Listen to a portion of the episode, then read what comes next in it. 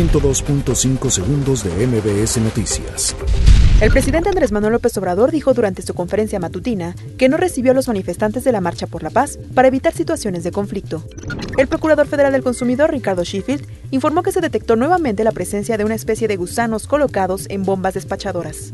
Nada, nada, nada. Silencio, no cómplice, no me corresponde, respondió el presidente Andrés Manuel López Obrador al ser cuestionado sobre el conflicto en la dirigencia de Morena.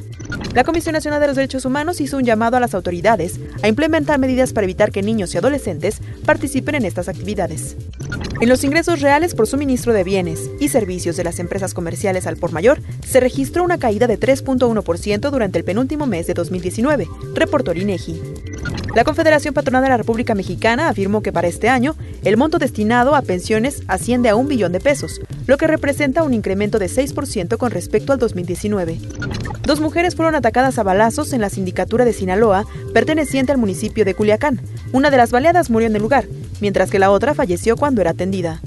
La jefa de gobierno Claudia Sheinbaum recordó a los alumnos de la secundaria Leopoldo Ayala de la alcaldía Benito Juárez que ahora pueden utilizar el uniforme neutro, es decir, pantalón o falda.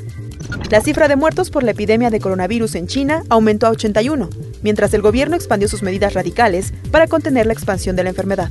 Un avión de pasajeros se estrelló en el este de Afganistán, y aunque se desconoce todavía el número de víctimas, autoridades afganas aseguran que murieron todas las personas a bordo.